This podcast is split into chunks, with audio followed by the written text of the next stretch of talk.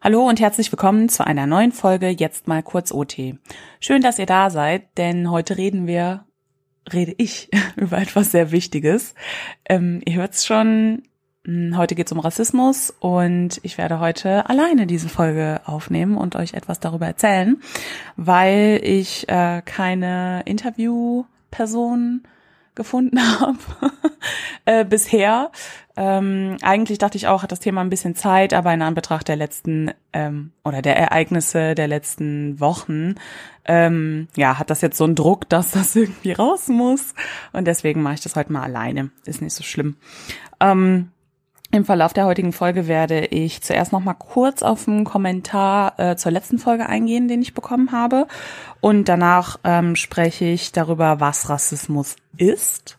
Dann, ähm, was das mit Lab zu tun hat oder äh, wo man das da vielleicht auch so ein bisschen sieht. Dann werde ich ein paar persönliche Erfahrungen ähm, schildern, die ich da gemacht habe, auch beim Lab eben und am Ende versuchen nochmal so ein paar Hinweise auch zu geben, wie das Ganze besser laufen kann. So. So, first things first zu dem Kommentar. Und zwar haben wir, äh, habe ich mit Matze in der letzten Folge über toxische Männlichkeit gesprochen und über die Bilder, die beim Lab vor allen Dingen auch so ein bisschen damit einhergehen.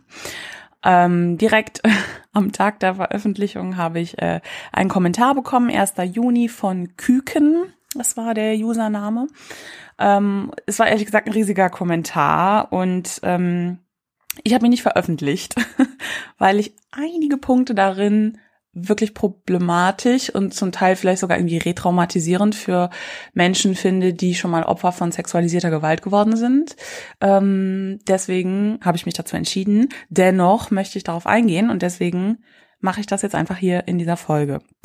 Ähm, genau da wird nichts Konkretes, an, also nichts Konkretes irgendwie beschrieben. Es geht eher so ein bisschen um, um den Sachzusammenhang.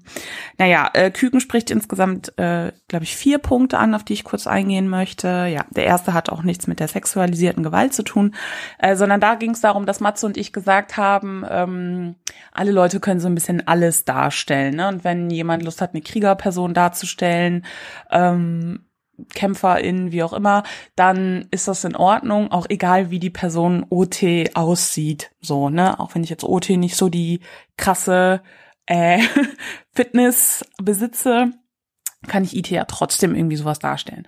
Naja, und Küken kritisiert, also Zitat, wenn aber eine Person merkt, dass sie einfach die körperlichen Fähigkeiten nicht mitbringt, dann finde ich es im Lab lächerlich so zu tun, als würde man nicht sehen, dass da jetzt eine verdammt schlechte oder unauthentische Kriegerperson wäre, die in der Realität schon längst tot wäre. Zitat Ende. Ähm, ja, finde ich einen Punkt, wo man auf jeden Fall drüber sprechen kann. Aber ich finde es halt nach wie vor ausschließend, so per se zu sagen, nee, du kannst das also du kannst das wirklich gar nicht jetzt gerade darstellen. Ähm, so, du kannst, was du darstellen kannst, bezieht sich für mich auf ein authentisches irgendwie Gesamtpaket. Wenn mir jemand sagt, hey, ich bin irgendwie Krieger und das für mich so rüberbringt, ist mir das, ist mir das egal, wie die Person aussieht.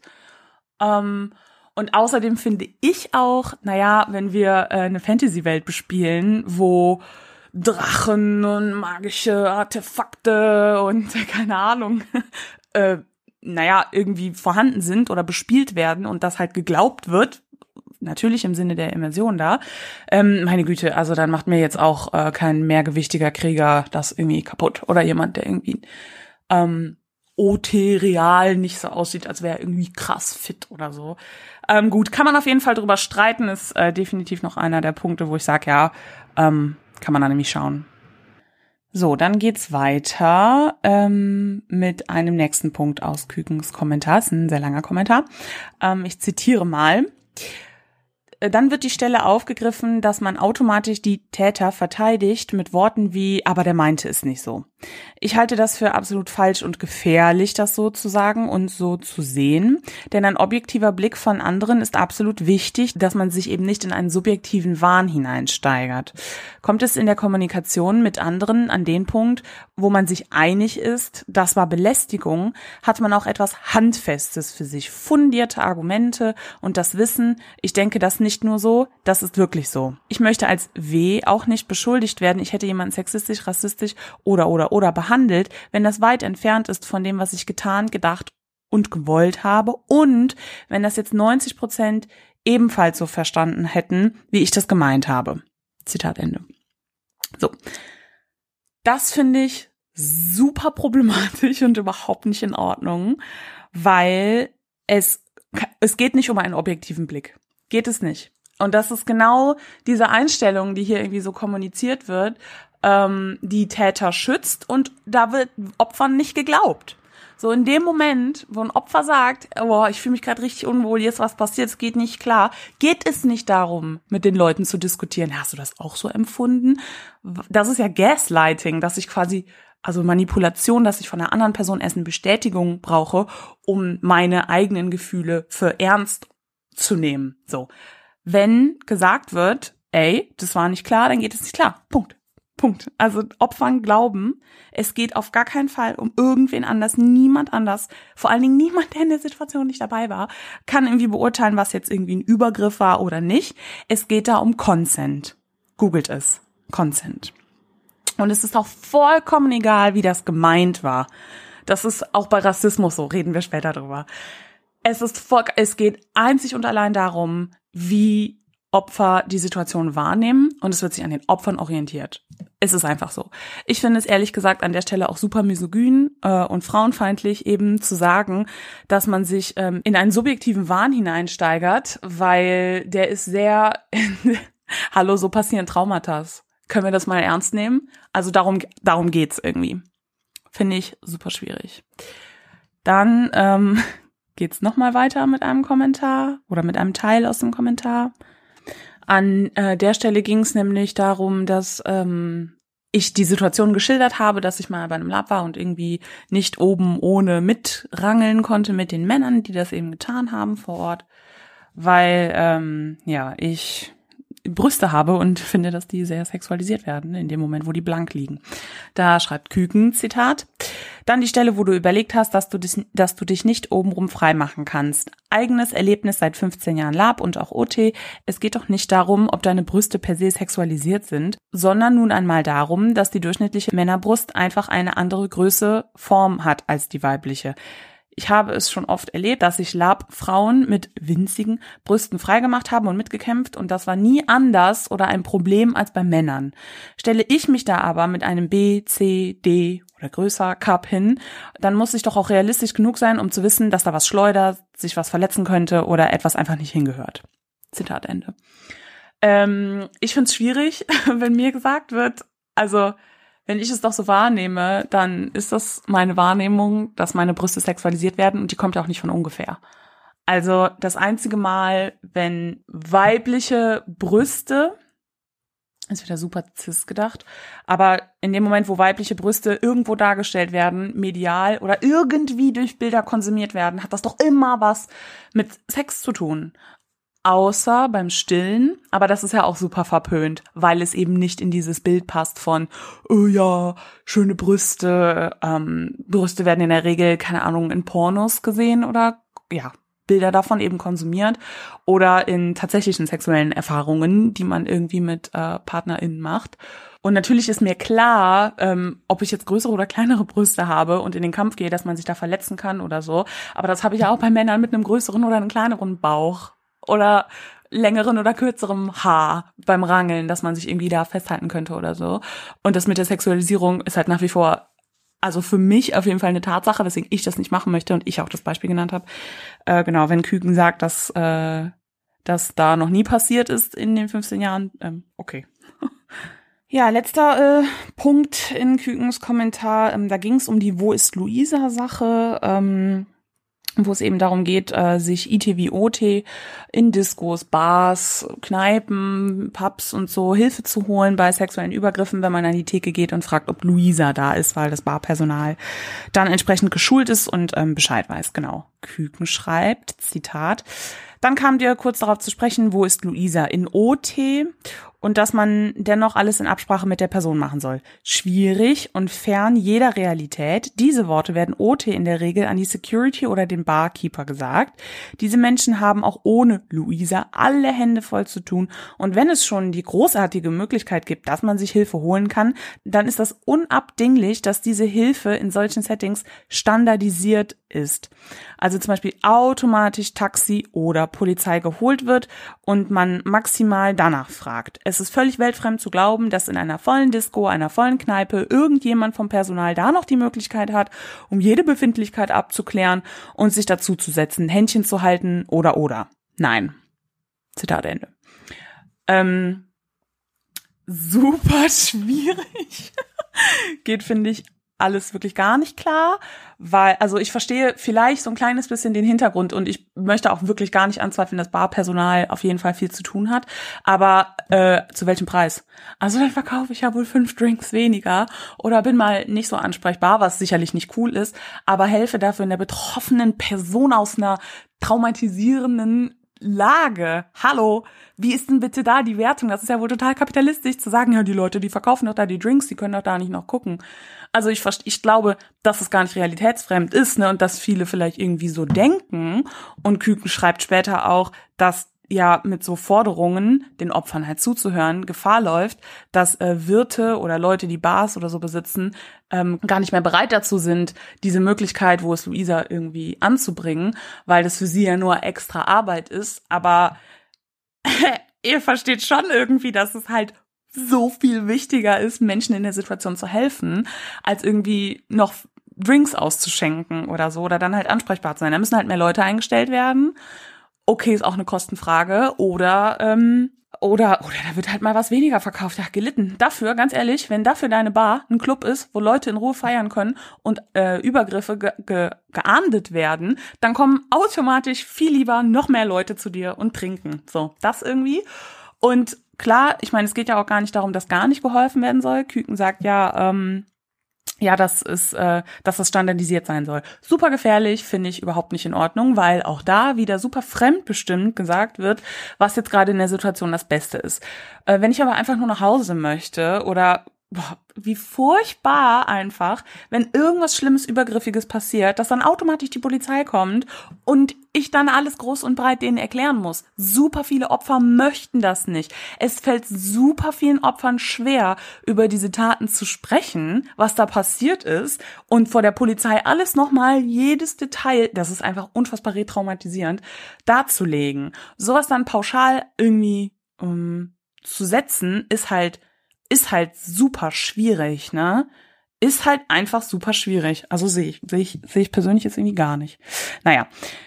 Äh, das wollte ich auf jeden Fall kurz sagen. Äh, Kükens Kommentar war insgesamt ähm, noch ein bisschen länger, aber das waren auf jeden Fall die Punkte, die da angesprochen worden sind. Und ähm, ja, aus den Gründen, weil da wirklich einige Sachen gesagt worden sind, die ich gar nicht so sehe und schwierig, habe ich den Kommentar nicht zugelassen. Ähm, ich habe keine E-Mail-Adresse und nichts von äh, Küken. Küken, wenn du das hörst und nochmal drüber reden willst, schreib eine Mail. Aber ja, vielleicht äh, kommen wir hier nicht auf den grünen Nenner, aber darum geht's eigentlich auch nicht. So, dann möchte ich jetzt herüber switchen zum Rassismus. Ja, was soll ich sagen? ich bin selber ähm, als schwarze Person von Rassismus betroffen und ähm, wollte eigentlich in, oder mein ursprünglicher Plan war, mit einer anderen schwarzen, labenden Person ähm, über unsere Erfahrungen zu sprechen. Leider habe ich, wie gesagt, noch keine Person gefunden, äh, möchte aber trotzdem diese Folge jetzt aufnehmen, weil wir Juni haben und vor ungefähr einem Monat wurde George Floyd in den USA ermordet von einem weißen Polizisten. Ähm, super medial gegangen. Ich gehe mal davon aus, die meisten von euch wissen das auch. Ähm, ja, und in diesem Zuge gab es unfassbar viele Demos auf der ganzen Welt, auch in Deutschland. Und jetzt geht es natürlich auch darum, ja, wie ist das mit Rassismus in Deutschland? Ähm, den es sehr gibt. Wir werden gleich noch ein bisschen darüber lernen.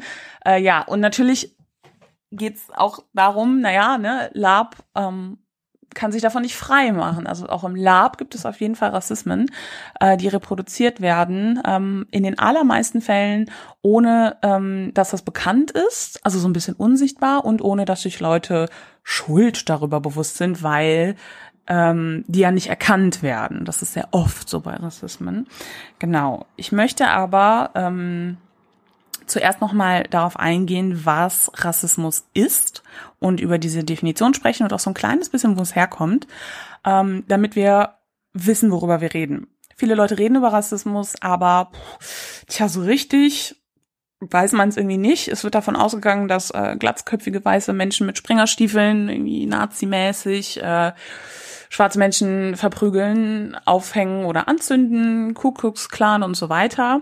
Ja, das ist aber eine absolute Spitze des Eisbergs und da gehört so viel mehr zu, ähm, was den meisten einfach nicht be bekannt ist oder bewusst ist und deswegen dann auch oft gesagt wird, ah, der ist doch nicht rassistisch oder so, ja. Wenn ich dann immer wieder online Debatten über Blackfacing beim Cosplay oder beim Lab lese, ähm, wo es einfach unklar ist, hier ist nichts unklar, Leute. Es ist klar, dass das nicht okay ist.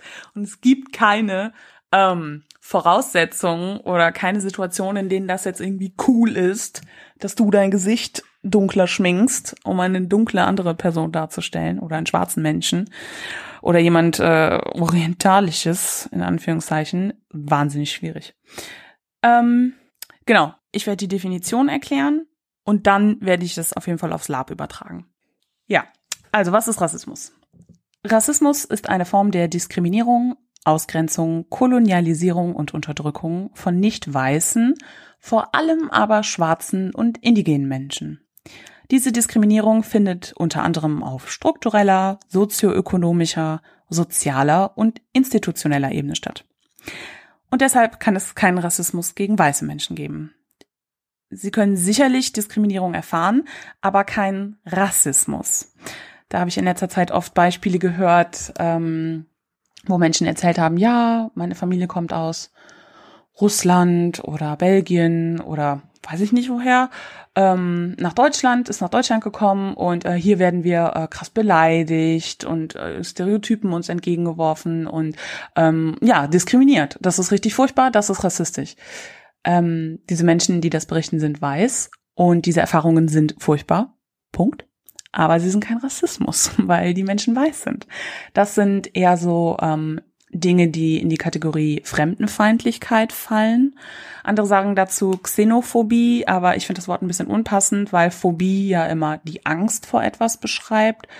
Ähm, aber es geht ja auch einfach um eine aktive Ausgrenzung und Beleidigung dieser Person. Deswegen finde ich Fremdenfeindlichkeit auf jeden Fall besser. Ja, ähm, Rassismus ist ein globales System, auf dem die weiße Vorherrschaft, also White Supremacy, ruht, da Europa bzw. die weiße europäische Kultur zur Hochkultur erklärt wurde, ähm, die im hierarchischen System der Unterdrückung wegweisend bzw. führend sein soll. Der Begriff basiert auf dieser Vorstellung und legitimiert daher die Ausbeutung und Kolonialisierung anderer nicht-europäischer Völker und stellt Weiße als die Retter, in Anführungszeichen, der unterdrückten Wilden, in Anführungszeichen, dar.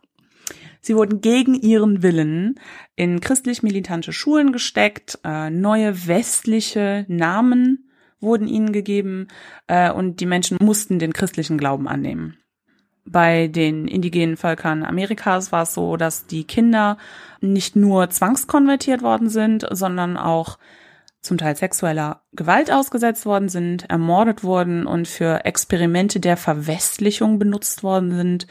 Ähm, da ging es dann um Hautaufhellung, diese Zwangsablegung der eigenen Kultur und Sprache etc. So, wisst ihr schon mal grob, worum es geht? Ähm, es obliegt in den Situationen selbst auf jeden Fall immer Betroffenen selbst, den Rassismus zu definieren und zu benennen. Und genau hier möchte ich nochmal ne, auf den Kommentar vom Anfang hinweisen, bei sexuellen Übergriffen auch. Es ist vollkommen egal, was eine weiße Person dazu sagt. Ja, das war jetzt aber rassistisch. Ja, nee, sei mal leise. Beziehungsweise, ähm, lerne einfach darüber und hör Betroffenen zu. So, ja, wir werden Opfer dieser Diskriminierung und wenn wir sagen, das und das ist problematisch, dann muss da keiner kommen und sagen, der hat das nicht so gemeint, denn auch hier, es ist vollkommen egal, wie eine Person das meint. Ihr müsst es gar nicht rassistisch meinen, ja, dass es rassistisch ist. Und deswegen ist es wichtig, Betroffenen zuzuhören, die sich einfach damit auseinandersetzen müssen, um Rassismus zu benennen. So. Ja, jetzt geht's noch ein kleines bisschen weiter. Ähm, der zuvor von mir geschilderte ähm, ja, Kolonialismus auch ist zwar vermeintlich vorbei, aber dieses Mindset, diese Vorstellung, dieses Weltbild wurde halt nie dekonstruiert und so aufgebrochen, weswegen Betroffene weiterhin unterdrückt und ausgebeutet werden, Kolonialismus also in gewisser Art und Weise trotzdem fortbesteht. Und zwar nicht zu knapp. ähm, nur ist er inzwischen etwas ja unsichtbarer geworden. Ähm, dennoch sind wir alle ausnahmslos rassistisch sozialisiert worden und niemand Niemand, auch du nicht, kann sich davon freisprechen. Auch Betroffene nicht, auch ich nicht. Äh, hard to swallow, aber nützt nichts, wenn wir äh, das nicht anerkennen und nicht ansprechen. Ja, also wenn jetzt Leute sagen, was ich, ich bin doch gar nicht rassistisch, ähm, ja, ist leider nicht zielführend, weil um Rassismus anzugehen, müssen wir ihn halt erstmal erkennen und benennen können. So.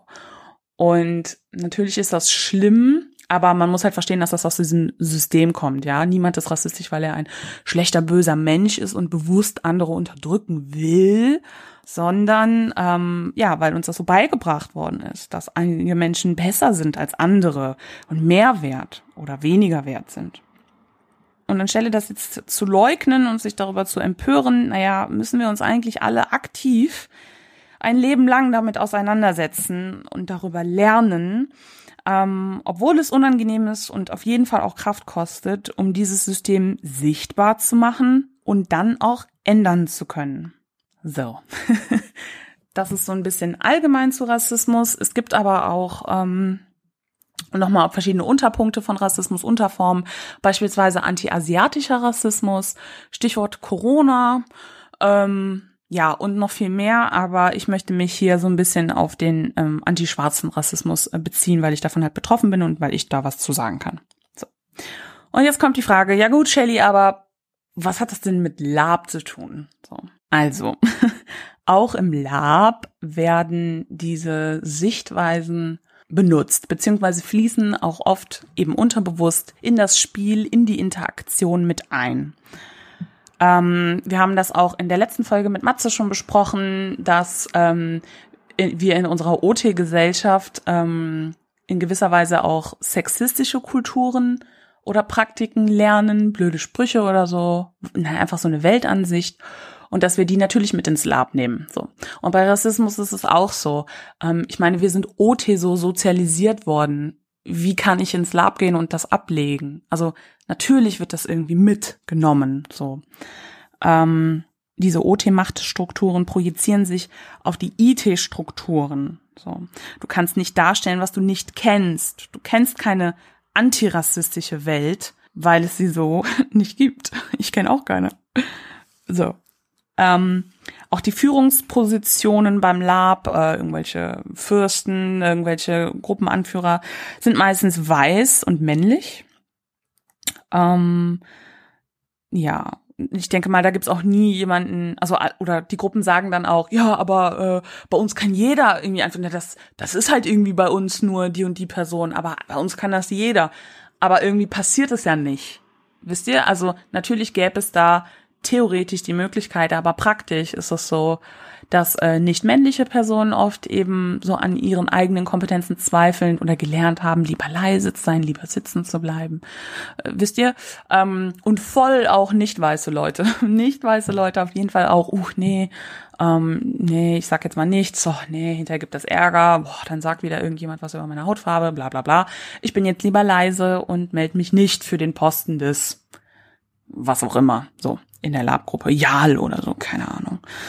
Ähm, und das ist halt quasi so eine unsichtbare Hürde. Also theoretisch ist die nicht da, ne? Jeder kann bei uns so mitmachen und Anführer sein, aber praktisch schon.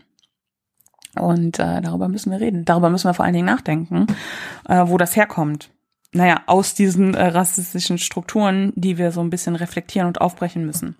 Ja, und wenn jetzt Leute sagen, ja, okay, aber bei uns beim Lab, in der Lab-Gruppe, äh, da gibt es halt nur weiße Leute. Was kann ich dafür? Ich kann doch nichts dafür, wenn die nicht kommen. So, ne? Äh, ja, aber überlegt euch doch mal, warum keine schwarzen Menschen dazukommen.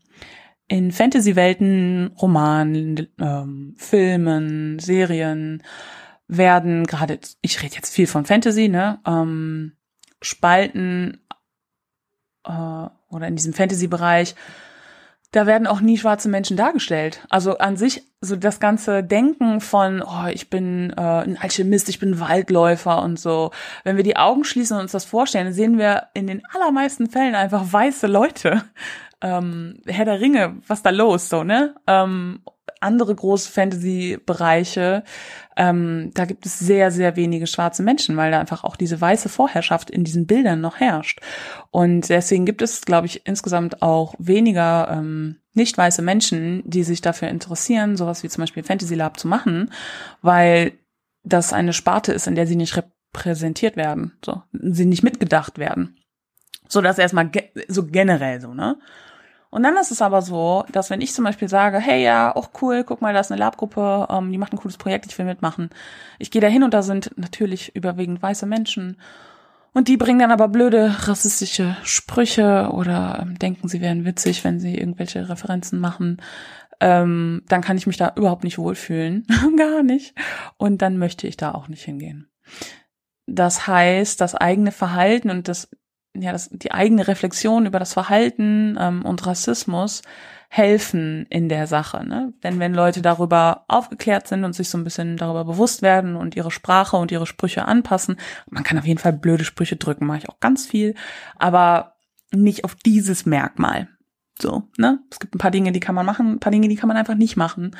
Ähm, und in dem Moment, wo ähm, sich darüber bewusst ist und ähm, in ganzen Gruppen oder sozialen Konstellationen äh, Leute sich einfach bewusst sind über Rassismus und diese Unterdrückung und diese Diskriminierung ähm, und sowas meiden und können diese auch so ein kleines bisschen so ein safer Space für schwarze Menschen sein, wo die sich ein kleines bisschen wohler fühlen, wo sie wissen, dass jetzt nicht das N-Wort fällt. Ähm, und dann kommen automatisch mehr nicht weiße Menschen dazu. Ne? Also okay, es waren jetzt mal ein Beispiel jetzt schwarze Menschen, aber ähm, das ist, glaube ich, so allgemein anwendbar, ja. Also wenn da weniger blöde Sprüche kommen, dann kommen die. Und ähm, blöde Sprüche gegen Weiße höre ich jetzt nicht. Äh, ja. Und die sind auch einfach nie in der Intensität so schlimm wie ähm, Sprüche gegen nicht weiße Menschen, weil dieses System eben, ne, ich habe es eben erklärt, ähm, weiße Menschen sind an der Spitze und wenn man da mal Alman oder Kartoffel sagt, dann äh, oder Weißbrot, dann ist das keine Beleidigung beziehungsweise nicht auf dieser Ebene wie N-Wort oder andere Wörter für ähm, nicht weiße Menschen. Genau. Das heißt, es geht auf jeden Fall auch darum, in ähm, Labgruppen, Labvereinen auf jeden Fall auch äh, das zu reflektieren ähm, und gerade auch in den Vereinen oder ähm, ja Organisationen, die haben dann oft so eine Satzung und da steht da auch drin, hey, ne, wir sind auch gegen Diskriminierung wegen der Hautfarbe ähm, neben ganz vielen anderen Punkten. Das ist gut und wichtig, dass das da drin steht, aber es reicht nicht, das in die Satzung zu schreiben und dann irgendwie zu chillen. Das reicht halt nicht. da muss dann quasi auch äh, reflektiert werden darüber, ähm, was bedeutet das, wie können wir uns aktiv antirassistisch positionieren und betroffenen Menschen einen safer Space bieten. Was bedeutet das? Ja, so. Ähm, ich gehe später noch mal ein bisschen konkreter darauf ein, ähm, was was noch getan werden kann. Aber das sind auf jeden Fall so Punkte, ja, wo ich auf jeden Fall auch als schwarze Person oft angeeckt bin. Und ich glaube, hier möchte ich dann auch so ein bisschen äh, den Bogen schlagen und auf persönliche Beispiele eingehen. Ach nein. Ja, und dann ein, als einen der größten Punkte auf jeden Fall ähm, im Lab ist kulturelle Aneignung. Also das sehe ich fast immer, wenn ich IT gehe. Und es ist, glaube ich, auch so, dass inzwischen einige schon mal davon gehört haben, aber was es irgendwie genau ist, pff, keine Ahnung. Und was das genau bedeutet, keine Ahnung. Ähm, ja, ich erkläre das mal kurz. Also kulturelle Aneignung ist eine kolonial-rassistische Praxis, bei der sich eine dominante Kultur an Aspekten von einer unterdrückten Kultur bedient. Ähm, zum Beispiel Afro-Hairstyles wie Braids oder Dreads, indische Bindis oder diese Henna-Mendis, ähm, Kimono, Samurai-Rüstungen und ja, das ist zwar keine, nicht direkt kulturelle Aneignung, aber kennt ihr diese lustigen, die sind nicht lustig, Sprachfehler, die nicht weiße Figuren irgendwie dumm wirken lassen. Oder wenn, wenn zum Beispiel eine weiße Person ähm, eine Person aus einem orientalischen Raum darstellt, dann extra blöd spricht oder so. Also, was ist das? Was soll das? Niemand spricht so. Ähm, ja, zurück zur eigentlichen kulturellen Aneignung. Genau. Das heißt, ähm, da werden sich eben Dinge wie ähm, Bräuche, aber auch oft geht es um Kleidung, Schmuck und so aus anderen Kulturen bedient, die eben unterdrückt sind. Das ist ganz wichtig, ja. Ähm, als Beispiel auch zum Beispiel von indigenen Menschen oder Natives, irgendwelche Outfits, äh, Federschmuck oder so, um meinen Charakter cool da äh, darzustellen und aussehen zu lassen. Aber für die tatsächlichen ähm, Kulturen und Personengruppen hat das oft eine unfassbar tiefe Bedeutung. Und ähm, dieser Federschmuck, das ist äh, eine Auszeichnung, das ist was unfassbar Spirituelles, Tiefes, ja. Und nicht jeder kann da einfach mal so einen Federschmuck tragen. Und es ist total doof, wenn dann Leute ankommen die das einfach total hip und schick finden äh, und das einfach für ihre, naja, Lab-Charaktere benutzen, die einfach überhaupt keine Relevanz, also das ist ja eine komplett andere Welt, äh, wenn sich weiße Leute just for fun mal so verkleiden, lol, verglichen zu Leuten, die das, naja, irgendwie OT real in ihrer Kultur als Religion praktizieren. So. Und der Unterschied ist, diese Volksgruppe wird unterdrückt. Die werden richtig schlimm nach wie vor einfach krass unterdrückt. Ja, das heißt, wenn sich irgendwie eine Native-Person so eine blöde katholische, christliche Priesterrobe überwerfen, das könnt ihr nicht vergleichen. Ja, weil diese Kultur wird nicht unterdrückt. Das ist der Unterschied. Es gibt da ein Machtgefälle und das muss gesehen werden. So. So. Insofern ist der, ich muss es einfach mal sagen, the amount of white people wearing dreadlocks in Lab is just too damn high. Es wird irgendwie als frische trendy, edgy Hairstyle Situation genutzt, um den eigenen Charakter möglichst cool darstellen zu lassen. Aber die Unterdrückung und das Leid, das Betroffene dadurch erfahren, nach wie vor blenden Weiße dann halt irgendwie aus. Und vor allen Dingen, wenn Betroffene dann auch sagen, hört bitte auf damit, ähm, wird sich eher darüber empört, ja, das ist doch nicht so schlimm gemeint. Ja, also da geht's um Hairstyles, von schwarzen Menschen, die einfach unfassbar bedeutungsschwer sind, was die wenigsten irgendwie wissen, keine Ahnung. Afrohaargeschichte ist riesig und super deep, aber auch sowas wie ähm, zum Beispiel genau Federschmuck von Natives oder so, äh, wo dann an Karneval hier jeder dritte Trottel äh, mit sowas rumläuft und wenn dann gesagt wird, hey, das kannst du so nicht tragen, das ist eigentlich nicht okay, dann wird sich darüber empört, ja stell dich doch nicht so an, ist doch irgendwie Karneval. Aber das Leid, das diese Menschen erfahren, so wird halt voll nicht gesehen. Und meine Güte, ist doch scheißegal, was du für ein blödes Karnevalskostüm trägst. Dann zieh dir halt was anderes an. Dann geh halt irgendwie als Clown oder als Gurke oder als, es gibt halt safe so viele Kostüme. Leute sagen dann so, ja, dann kann man ja gar nichts mehr machen. Das stimmt einfach wirklich nicht. Es gibt so viele Kostüme.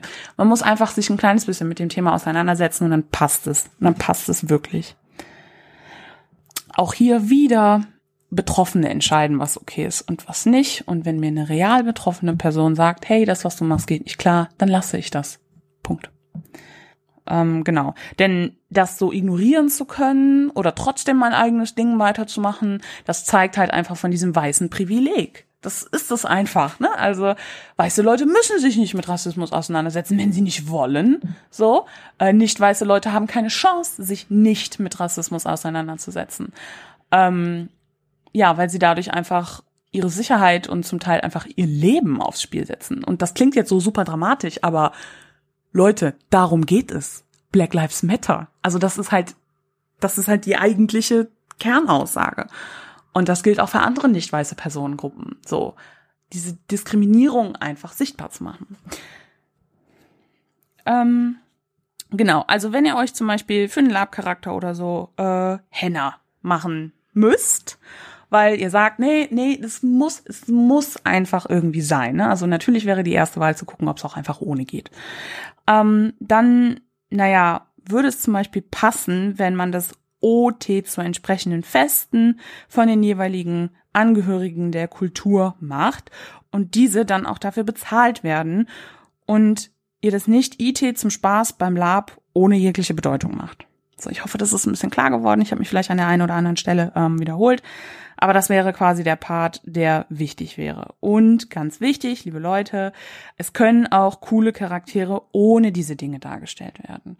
Ihr könnt auch einen coolen Nordmann, Nordfrau, Nordperson darstellen, ähm, ohne Dreadlocks. Das geht.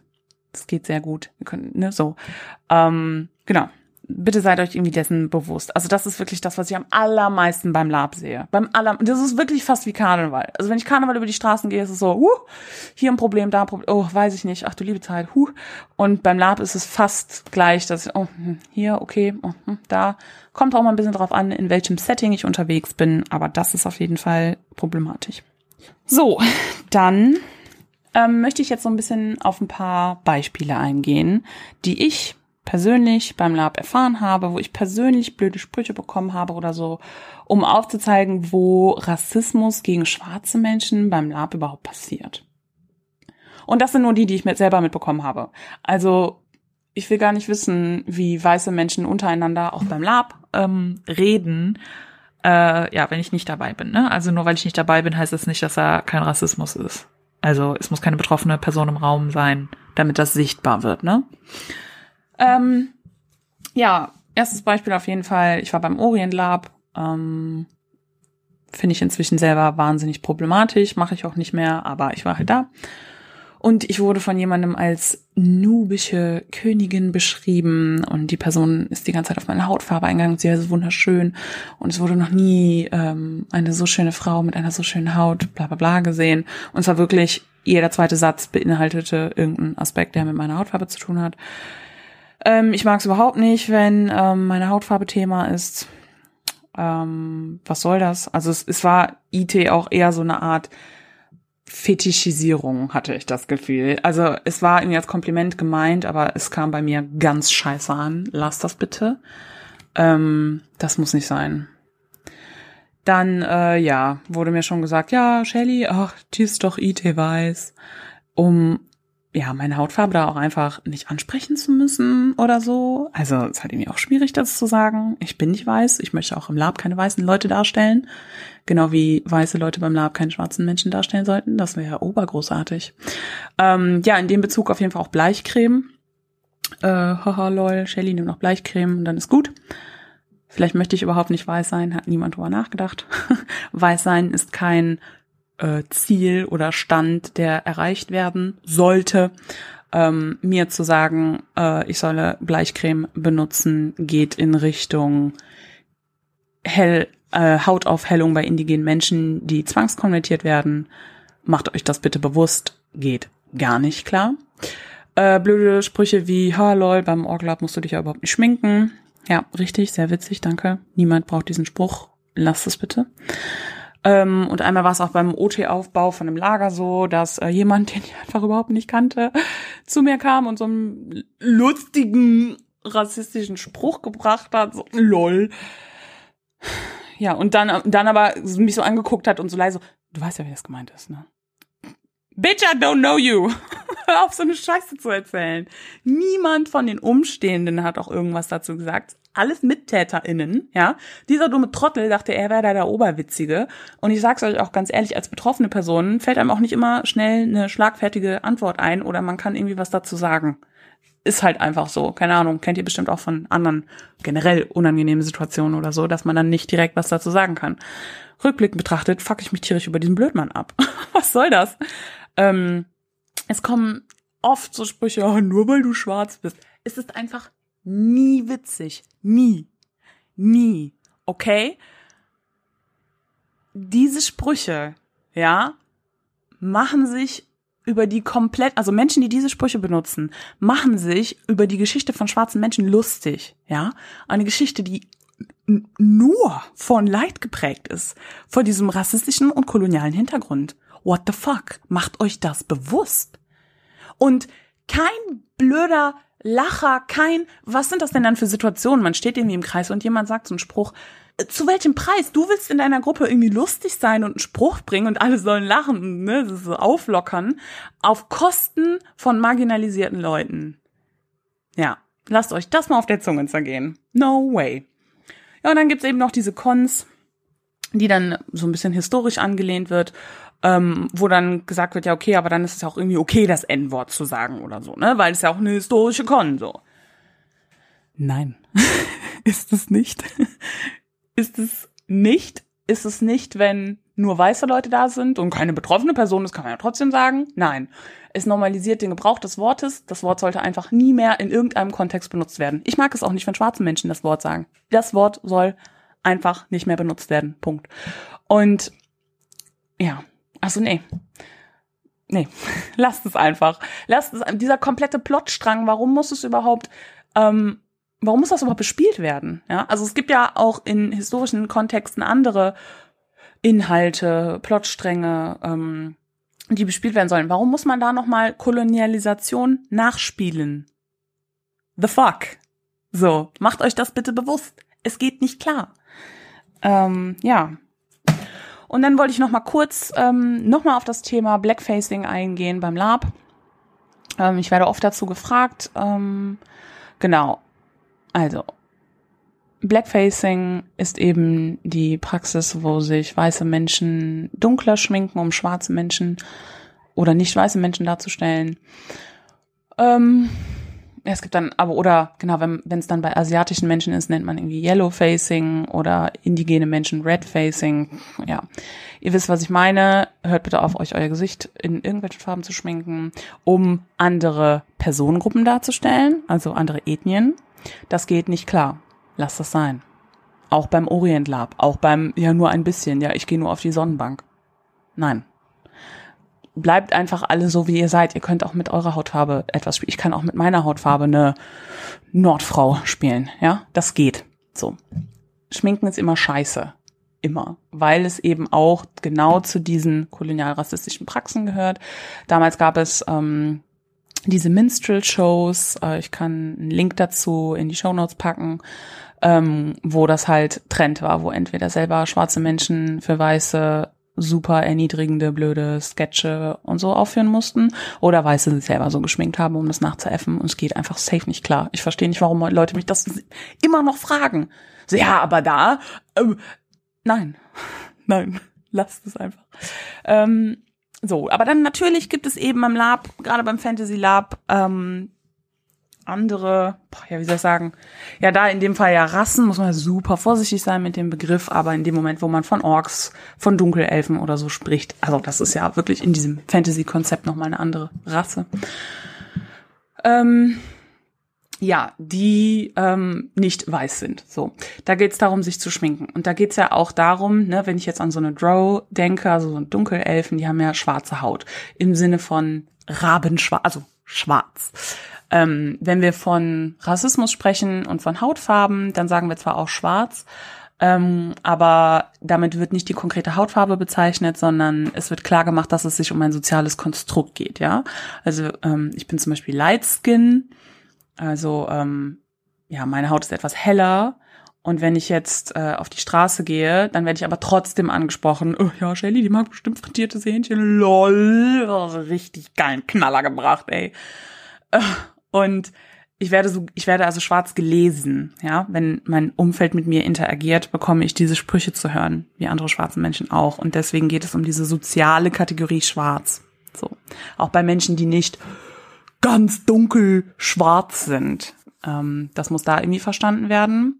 Und in dem Moment, wo aber sich Menschen, um Drows oder Dunkelelfen darzustellen, ganz schwarz schminken oder beim Orc Lab, ist es eben nochmal was anderes, weil die ja keine schwarzen Menschen darstellen wollen.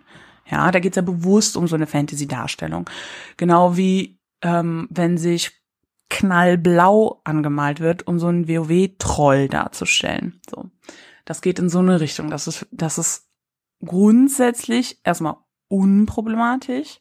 Oder es ist grundsätzlich erstmal in Ordnung, das so zu machen, wenn das eben von diesem menschlichen Kontext weg ist. So. Ähm, auch bei Orks. Also es ist okay, wenn die sich schwarz schminken oder braun oder grau. Also da gibt es inzwischen auch grün, ganz viele, ähm, eine Farbvariety, sage ich jetzt mal, die ist erstmal in Ordnung. Was aber wichtig ist, auch in dem Kontext ähm, auf so einer Art Metaebene im Hinterkopf zu behalten, ist das ja beispielsweise in Welten wie ähm, ja zum Beispiel bei der Herr der Ringe, ähm, die bösen Rassen in dem Fall alle eine dunklere Haut haben oder irgendwie böse dargestellt werden. Also die Orks auf jeden Fall, klar, schwarze Haut und so. Und auch die ähm, Harats, ähm, die ja da orientalisch irgendwie dargestellt werden, auf jeden Fall ähm, nicht weiß. So. Und die Bösen. Und da finde ich, kann man auf jeden Fall den Rassismus auch einfach nochmal erkennen. Ähm, ja, und auch genau wie die Dunkelelfen ja auch immer böse sind Stereotyp gesehen, ne? Genau. Ähm, und, und hinterhältig und zwiespältig und so, genau. Und ähm, auch die Kobolde, ähm, die dann dargestellt werden, die meistens grüne Haut haben und dicke Nasen und ganz gierig sind nach Geld oder Gold oder so. Das ist ja auch eine super äh, antisemitische Darstellung und wahnsinnig problematisch. So, ähm, das geht auch rüber an die Turf J.K. Rowling, die ja ähm, eben auch diese Kobolde in Gringotts so darstellt. Ne? Das sind ja die Kobolde, die da weit mit den langen Nasen und so. Okay, wir entfernen uns jetzt hier ein bisschen vom klassischen Rassismus, aber ihr versteht, was ich meine. Und diese Bilder dahinter, ja, die auch erneut ähm, diese weiße europäische Norm setzen und alle äh, christlich auch und die, die nicht da reinpassen, äh, werden halt als Feindbild stigmatisiert. So und das ist auch noch mal ähm, ja rassistisch und findet halt im Lab irgendwo statt. Ähm, aber nicht auf dem Level, wenn du dich für deinen Ork-Charakter jetzt irgendwie schwarz schminkst oder dir eine schwarze Maske aufziehst. So, da ist auf jeden Fall nochmal ein Unterschied. Ja, und dann müsste ich zum Schluss noch darauf eingehen, was wir besser machen können. ähm, ja, ich persönlich wünsche mir auf jeden Fall mehr Awareness dass sich mehr Leute mit dem Thema auseinandersetzen, kritisch, dass mehr Leute, also auch tiefer, ne? Und nicht so, ja, ich habe mal ein Buch gelesen, sondern, naja, es ist halt wirklich eine Lebensaufgabe, sich das klar zu machen. Allgemein und dann auch ins Lab, ne? Ihr versteht diesen Zusammenhang zwischen IT und OT an der Stelle. Ähm, das ist so wichtig, dass weiße Leute sich kritisch mit dem eigenen Weißsein auseinandersetzen und auch mit der Kolonialgeschichte, aber auch speziell der deutschen Kolonialgeschichte, die in der Schule einfach total selten überhaupt angesprochen wird, thematisiert wird und wenn dann nur in so einem Nebensatz gefühlt. Super schwierig, ähm, um eben dieses ganze Konstrukt, was ich ja hier nur angerissen habe, ne, zu verstehen. So. Ich würde mir wünschen, dass Orgas als Anlaufstelle für Betroffene ähm, fungieren und die bei Vorfällen halt auch helfen, genau wie bei sexuellen Übergriffen, auch bei rassistischen Übergriffen, Betroffenen glauben und TäterInnen ansprechen. Kommt jeweils auf die Situation an und wie die Betroffenen das möchten und beschreiben und so. Ähm, ich finde es außerdem wichtig, das zum Beispiel bei SL-Ansprachen zu nennen. Ja, also in dem Moment, wo sich eine ähm, Orga kritisch und also antirassistisch ähm, fortgebildet hat, irgendwie selber, ähm, ja, gebildet dazu hat, dass sie auch sagen, hey, Betroffene können zu uns kommen und dann, wenn Betroffene kommen, denen zuhören und gemeinsam mit denen nach einer Lösung suchen. Und da würde ich mir als Betroffene auch wünschen, dass äh, mein Gegenüber ein kleines bisschen Ahnung von Rassismus hat, also Basics. Und mir dann nicht sagt, ja, der hat das bestimmt nicht rassistisch gemeint. Ja, da helft ihr einfach niemandem mit. Gar nicht.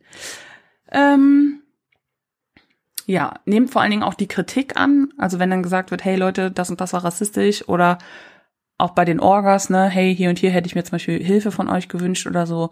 Bitte reagiert dann nicht mit, äh, das war doch gar nicht so gemeint, boah, du übertreibst voll, ähm, sondern nehmt das doch an. Also das ist doch auch schön, wenn, wenn man daraus lernen kann, so, ne, und es dann zukünftig wirklich besser wird. Ähm, das ist, glaube ich, ein sehr hohes Gut. Hört Betroffenen zu und nehmt sie ernst. Ähm, ja, nachdem ihr euch antirassistisch gebildet habt, handelt auch entsprechend, unabhängig vom Lab oder nicht. Ähm, und bildet euch vor allen Dingen auch nochmal zum Thema kulturelle Aneignung und ähm, überdenkt halt eure Charakterkonzepte. Also muss es irgendwie, ne, müssen es die Dreads sein, muss es der Bindi sein, muss es das Henna-Tattoo sein? Uh, ja.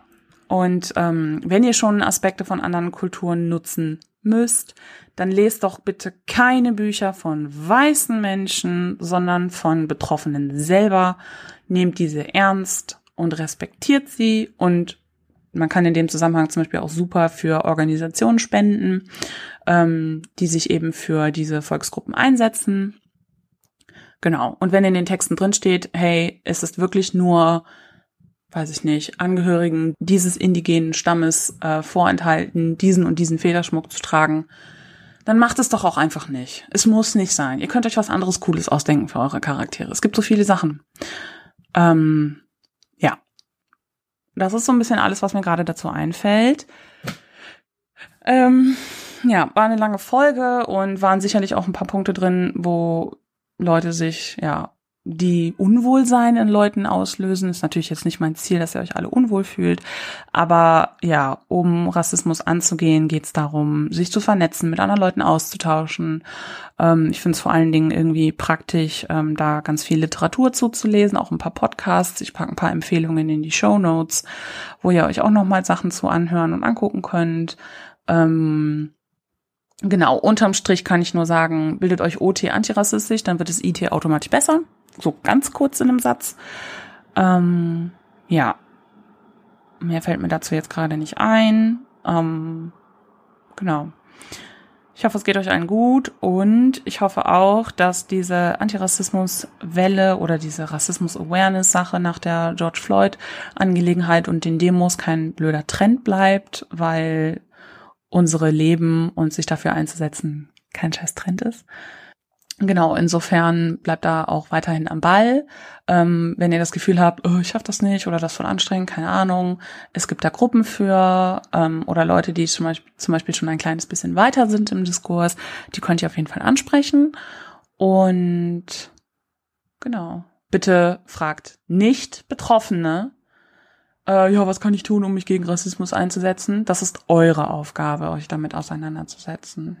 Es gibt auch andere weiße Leute, die da schon viel zu gelesen haben. Gerade zum Beispiel in meinem Lab-Umfeld auf jeden Fall auch die letzten Wochen über sehr viel passiert. Ähm, mit den Leuten kann sich super ausgetauscht werden. Ähm, genau. Und bitte erzählt auch nicht Betroffenen, äh, ja, das, was du da sagst, ist auch rassistisch. Nein. Ja, ich denke mal, ihr habt verstanden, was ich sagen möchte. ja. So, sind jetzt am Ende der Folge angekommen. Bevor ich euch jetzt aber entlasse, wollte ich noch ganz kurz die Gelegenheit nutzen, um Werbung zu machen für ein richtig cooles Projekt.